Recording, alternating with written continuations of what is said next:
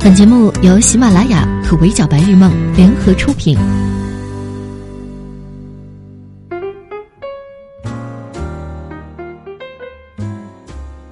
Hello，各位小耳朵们，你们好，我是 Madam 莫咪，欢迎收听二零一九年的第一期《围剿白日梦》，Madam 神侃娱乐圈。回顾一下上一年啊，Madam 见证了歌手界的更替，综艺界的井喷，偶像们的诞生。新鲜的血液是越来越多，但是 Madam 最关注演艺界的优秀的新面孔却少了。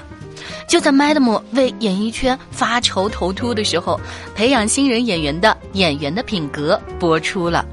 从全国一百七十六家优质经纪公司层层选拔出的六十位最具潜力的新人演员，将通过百日全封闭式的培训，进行全方位、多角度的品格训练和演技强化。最终，节目组将选拔出综合实力最强的八位演员，为他们量身定制 IP 剧。也就是说，演艺界即将迎来新鲜的优质血液。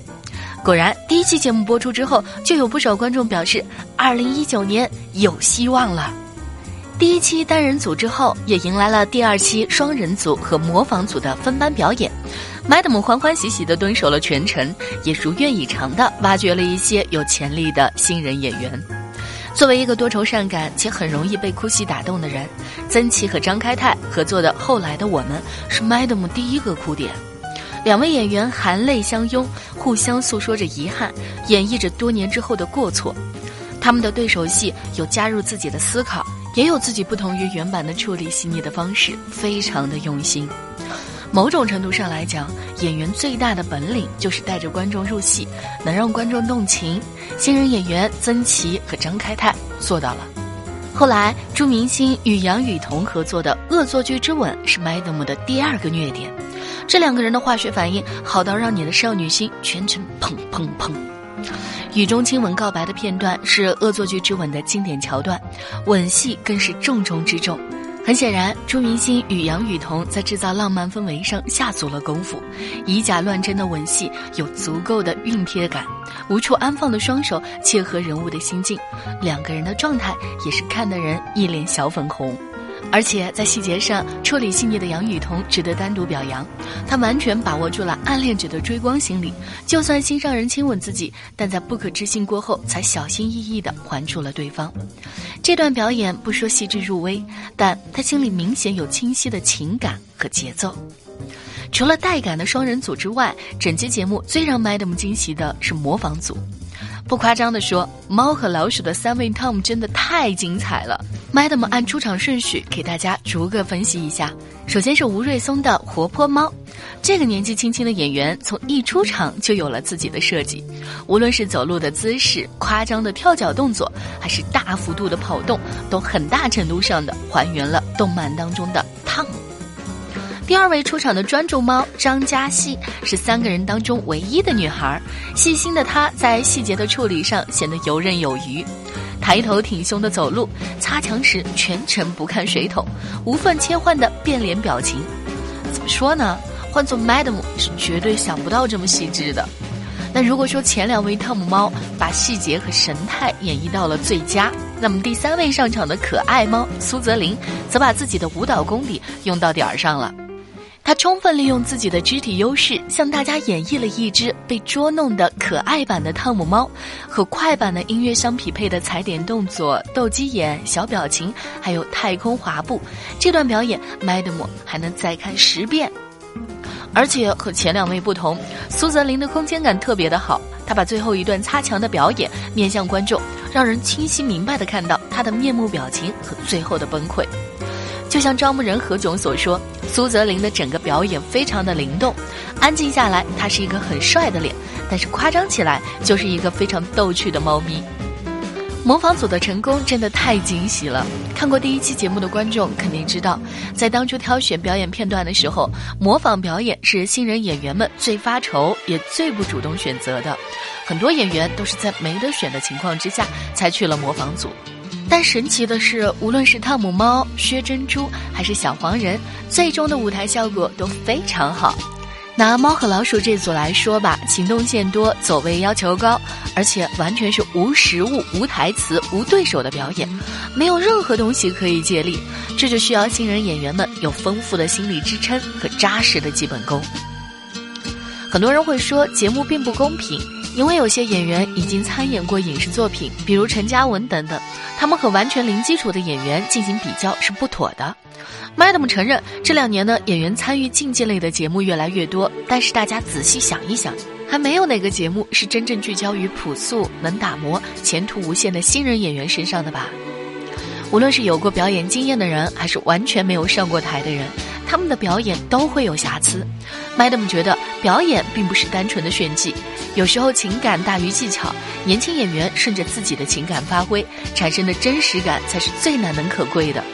再者，与注重结果的演技较量不同，演员的品格更注重和培养的是新人演员发散的创造思维、完成剧本的能力以及个人的成长。退一步讲，新人演员们从没有走过这么大的舞台，无论是有经验还是零基础，他们都要接受全网人民的考察，他们在演员这条路上也都还需要成长。这一点，节目上有很多实打实的例子，比如《延禧攻略》组的董凡，就因为舞台经验不足，表演过程里全程因为站位问题而看不到脸。被指出问题之后，他自己也说：“来这边不是来听好话的，吸取教训才会有进步。”而备受大家喜欢的曾琦和张开泰也不存在完美的表演，他们在后来的我们的前半程，因为一些情节设计，曾琦伸脚把张开泰的耳麦都踢下来了，这是非常严重的失误。而且因为紧张，曾琦也没有在后续的表演当中解决张开泰掉麦的问题，于是张开泰几乎是挂着麦完成了表演。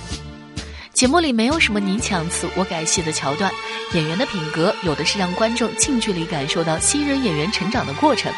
观众能在他们身上看到纯真和创新，目睹他们对表演的执着和热爱，能看得到的进步，为新人演员们树立良好的价值观，这才是节目组的意义。第二期节目过后，分班考试已经完成，新人演员们也交上了手机，在完全封闭的情况下进行了为期一百天的演员的修行。Madam 很期待这些有颜值、敢拼搏的新演员们出关了。说到这里，可能有人有疑问了：对于那些好看的年轻人来说，当演员真的很难吗？这个问题，Madam 很负责任的告诉大家：难。这个世界上哪儿有唾手可摘的星辰，随地捡黄金的容易的事儿？颜值其实是没有标准的怪东西。你觉得好看，但永远有人比你更好看。你觉得一张脸可以横行娱乐圈，但总有人戳着你的脊梁骨说你德不配位。就拿节目里五十九位新人演员来说，每个人的颜值都在优秀线上吧，但是他们也不是事事一帆风顺。有的学习表演，家里父母极力反对。有的有试镜的机会，但数量并不多；有的表示，对表演院校的学生来说，毕了业就等于失业，没戏可演，寻门无果，失业在家。几乎每一个演员新人时期都是这样，要面对残酷的环境压力和行业的桎梏，而演员的品格，想要教给他们的，就是在任何时候都不能丢了演员的品格。周冬雨说：“演员这条路很辛苦，也很孤单。我们一定得用信念还有梦想支撑着自己。”是啊，正是因为演员这条路真的很难，所以培养新人演员们前往正确的道路是非常非常有必要的。演员的品格出现在二零一八年的年末，却给整个行业定义了一种新的气象，一种新生代演员该有的态度。Madam 希望正在演员逆境当中挣扎的年轻人们都能够秉持住自己的理想，坚持住演员的自我操守，保持演员的品格，在更正确、更宽广的道路上来前进。而我们这些见证着你们成长的旁观者，会在新的一年里与你们一路的鲜花和掌声，为荧幕上出现的你们来加油喝彩。最后呢，也祝愿每一个人能够在二零一九年达成心中所想，长安，长安。好的，以上就是本期《麦那么神看娱乐圈》的全部内容了。我是莫咪，明天见，拜。